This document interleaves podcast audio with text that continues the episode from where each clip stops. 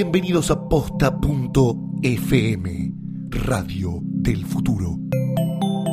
A continuación, las respuestas a todas las preguntas que no te dejan dormir de la mano de querida Rosalba.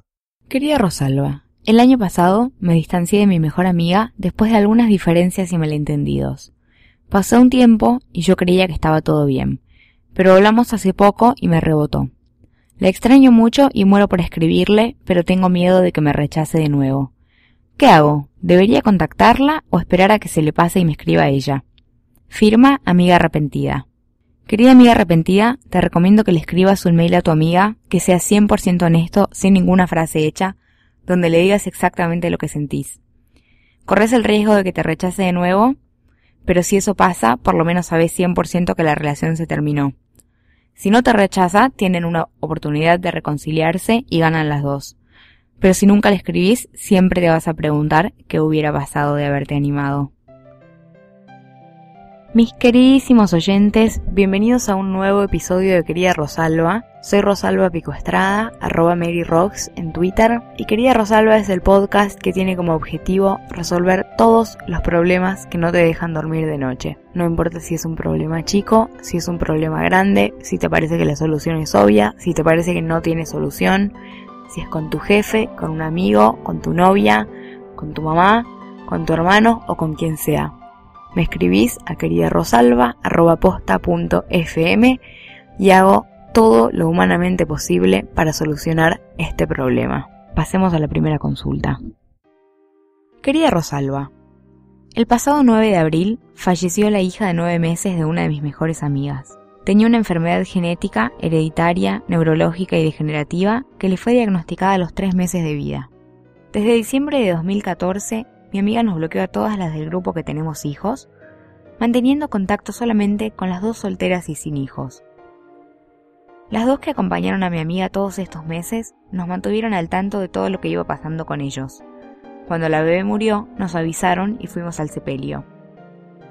Ella les comentó a las solteras que no quiere ver chicos, ni bebés, ni nada parecido. Y yo no puedo ni imaginar ponerme en su lugar. No sé cómo acercarme ni cómo acompañarla en este momento espantoso. Pero tampoco puedo negar la existencia de mi hijo, que tiene tres años. Espero que algún día ella quiera contactarse conmigo. Somos amigas hace 20 años y no sé qué hacer. Firma amiga preocupada. Querida amiga preocupada, obviamente es una situación muy difícil donde las respuestas dependen mucho de cómo se lo está tomando el otro individuo, no hay respuestas hechas a medida. Lo primero que se me ocurre decirte es que respetes el deseo de tu amiga porque todos lidiamos con el duelo de formas diferentes y tal como vos dijiste, creo que nadie que no haya sufrido esto puede ni empezar a imaginarse la tragedia de lo que le está pasando a tu amiga.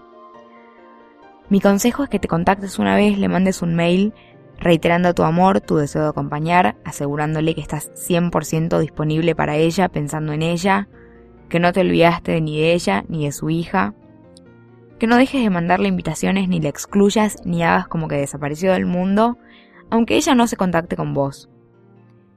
La idea es que le dejes el camino lo más allanado posible para que si ella en algún momento decide reanudar su amistad con vos, su relación con vos, pueda ser de la forma menos difícil posible. Y por último, y a pesar de que suene súper obvio, lo que te quiero decir es que no te lo tomes personal, porque esto no tiene absolutamente nada que ver con vos. Es una triste circunstancia que ella haya perdido un bebé justo cuando vos tenés un hijo chiquito y que a ella tu hijo le sirva de triste recordatorio de sus circunstancias y de lo que no pudo ser. Pero esto no tiene nada que ver con que vos seas buena amiga o mala amiga o con el lugar que ocupes en su vida. Creo que tu deber como amiga es estar para ella en el momento en que ella decida que te vuelve a necesitar. En un viaje con amigos o incluso con tu pareja, date el permiso de separarte por un día y armar planes distintos. Es más, proponelo vos. Mucha gente es muy introvertida y necesita tiempo a solas para recargar energías, pero no se anima a decirlo por timidez o por miedo a parecer hostil. Pero incluso si no sos introvertido y te da un poco de vértigo la idea de pasar un día a solas, vas a ver que te vas a divertir y que es una muy buena oportunidad para explorar las cosas que más te gustan tomándote tu tiempo. Querida Rosalba, El chico que me gusta terminó conmigo hace un par de meses, pero internamente no siento el cambio. Hace algunos días lo veo decaído, y por lo que escribe y cómo lo conozco, me estoy preocupando. No sé si debería dejar ir todos mis sentimientos y ser una ex correcta que se aleja, o debería demostrarle preocupación por su estado, a pesar de que esto me ponga en una posición de cierta debilidad. Firma ex indecisa. Querida ex indecisa, lo que te quiero aconsejar es que no pienses en esto como una estrategia, en términos de quién queda débil, quién queda fuerte, qué es correcto, qué no es correcto. Lo que necesitas es mucho más simple y es ponerte a vos primero que a tu ex. Es básico. Preocúpate por vos, por lo que te está pasando, por empezar a tratar de pensar en dejar ir a esta relación. Si sos 100% honesta, si no te mentís, seguramente te vas a dar cuenta muy rápido de que estás teniendo este dilema por vos y porque vos querés hablar con él, y no por él, que seguramente tenga más de un amigo dispuesto a aconsejarlo y escucharlo en esto que le está pasando, sea lo que fuere, si es que de verdad le está pasando algo. Sé que es mucho más fácil decirlo que hacerlo, pero es tu ex, es tu ex por algo, y es hora de empezar a preocuparte por vos y dejarlo ir.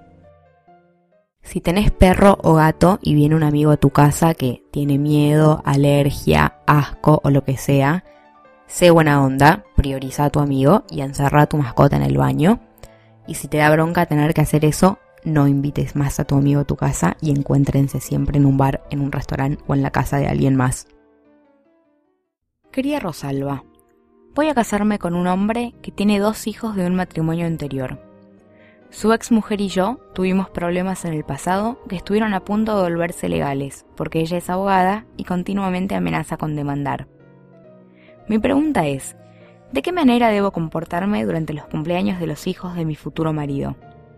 En estos cumpleaños se reúnen los dos padres, y yo por supuesto he estado invitada. Si no voy, siento que estoy haciendo un desaire tremendo a los niños, y no quiero que el problema les salte a ellos. Pero si voy, me siento muy incómoda cortando pastel y sonriendo con alguien tan amenazante. ¿Qué debo hacer? Novia preocupada. Quería novia preocupada Creo que tu primer deber es con los chicos. Te vas a casar con este hombre y te espera toda una vida de cumpleaños, graduaciones, casamientos, navidades y ocasiones varias en los que estos chicos van a querer celebrar con sus dos sets de padres.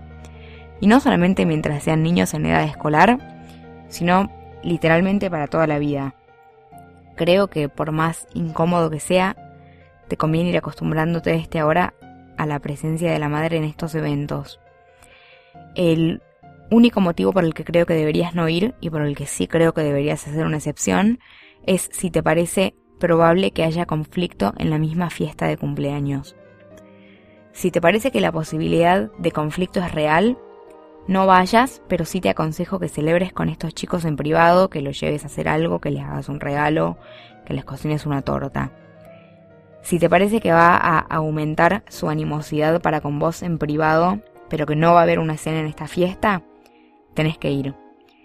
Creo que cuando decidiste compartir tu vida con este hombre con hijos chicos, estos chicos pasan a ser un poco tuyos a pesar de que ya tengan una madre y ya tengan un padre. Y que ponerlos a ellos primero y a tu incomodidad después simplemente es parte del paquete.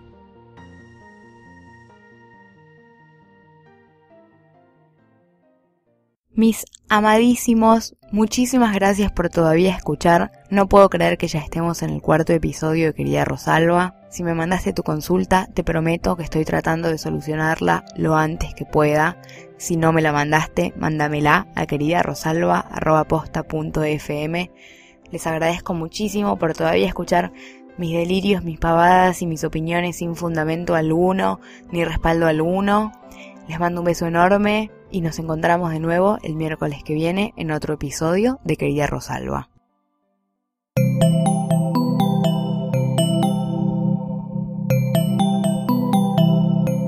Sigan pegados a posta.fm, radio para escuchar como quieran y donde quieran. Posta.